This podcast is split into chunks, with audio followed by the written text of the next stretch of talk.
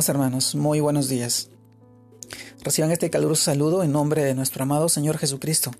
Y permítame compartirles la reflexión de hoy día, el cual se titula Dios no desprecia el corazón contrito y humillado.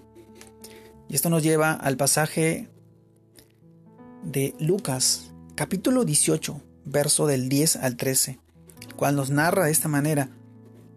Dos hombres subieron al templo a orar. Uno era fariseo y otro publicano. El fariseo puesto en pie oraba consigo mismo de esta manera. Dios, te doy gracias porque no soy como los otros hombres, ladrones, injustos, adúlteros, ni aun como este publicano. Ayuno dos veces a la semana, doy diezmos de todo lo que gano. Mas el publicano, estando lejos, no quería ni aún alzar los ojos al cielo, sino que se golpeaba el pecho diciendo, Dios, sé propicio a mí, pecador. Lucas capítulo 18, verso del 10 al 13. Luego, el libro de Salmos también nos dice sobre, sobre esta reflexión, los sacrificios de Dios son el espíritu quebrantado, al corazón contrito y humillado. No desprecias y no despreciarás tú, oh Dios. Salmos capítulo 51, verso 17. Amados hermanos, el título de hoy día, Dios no desprecia el corazón contrito y humillado. Amados hermanos, cuando anhelamos que Dios conceda nuestras peticiones y nos dé conforme al deseo de nuestro corazón, como dice el Salmos 20, capítulo 20, verso 4, te dé conforme al deseo de tu corazón y cumpla todo tu consejo. Amado hermano, es lo mejor que podemos desear para nosotros y para los demás, pero Dios no mira lo que miramos nosotros. Dios mira lo profundo del corazón.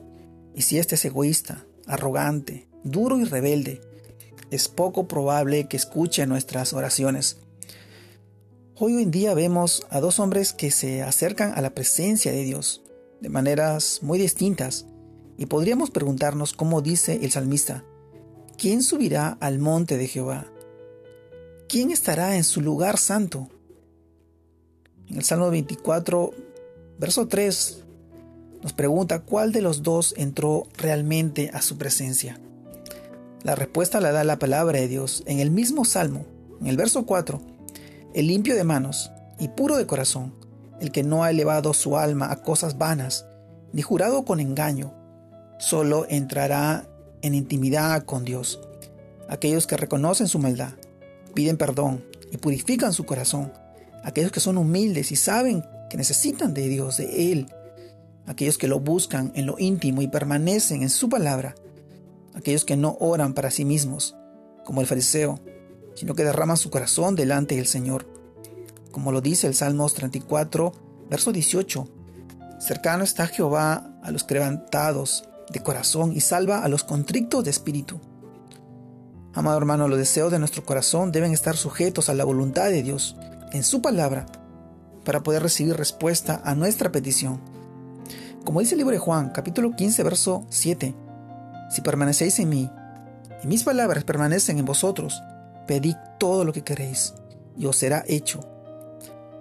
Amado hermano, es tiempo de reflexionar y ver si nuestros anhelos siguen la corriente de este mundo o egoísta o siguen lo que el Señor dice en su palabra. Orar en el Espíritu es tener el mismo sentir de Dios, tener sus pensamientos en nuestra mente y las intenciones de su corazón en nosotros. Que no nos lleven a buscar la gloria y que nos lleven a buscar la, la gloria de Dios, no nuestra propia gloria, en todo lo que anhelamos. Amado hermano, debemos pedirle que nuestros deseos estén alienados con los de Él, con lo de nuestro amado Señor. Dios no desprecia a un corazón contrito y humillado. Dios ve tu corazón, conoce tus pensamientos, sabe lo que tú vas a pedirle mucho antes de que tú expreses una palabra. Dios es omnisciente. Su poder, su amor y su gloria, su soberanía, hoy lo hemos reflejado a nuestro alrededor, en lo que está pasando. Dios tiene el control de todo y Él no desprecia un corazón contrito y humillado, aquel que reconoce su maldad, aquel que va a su presencia y pide perdón.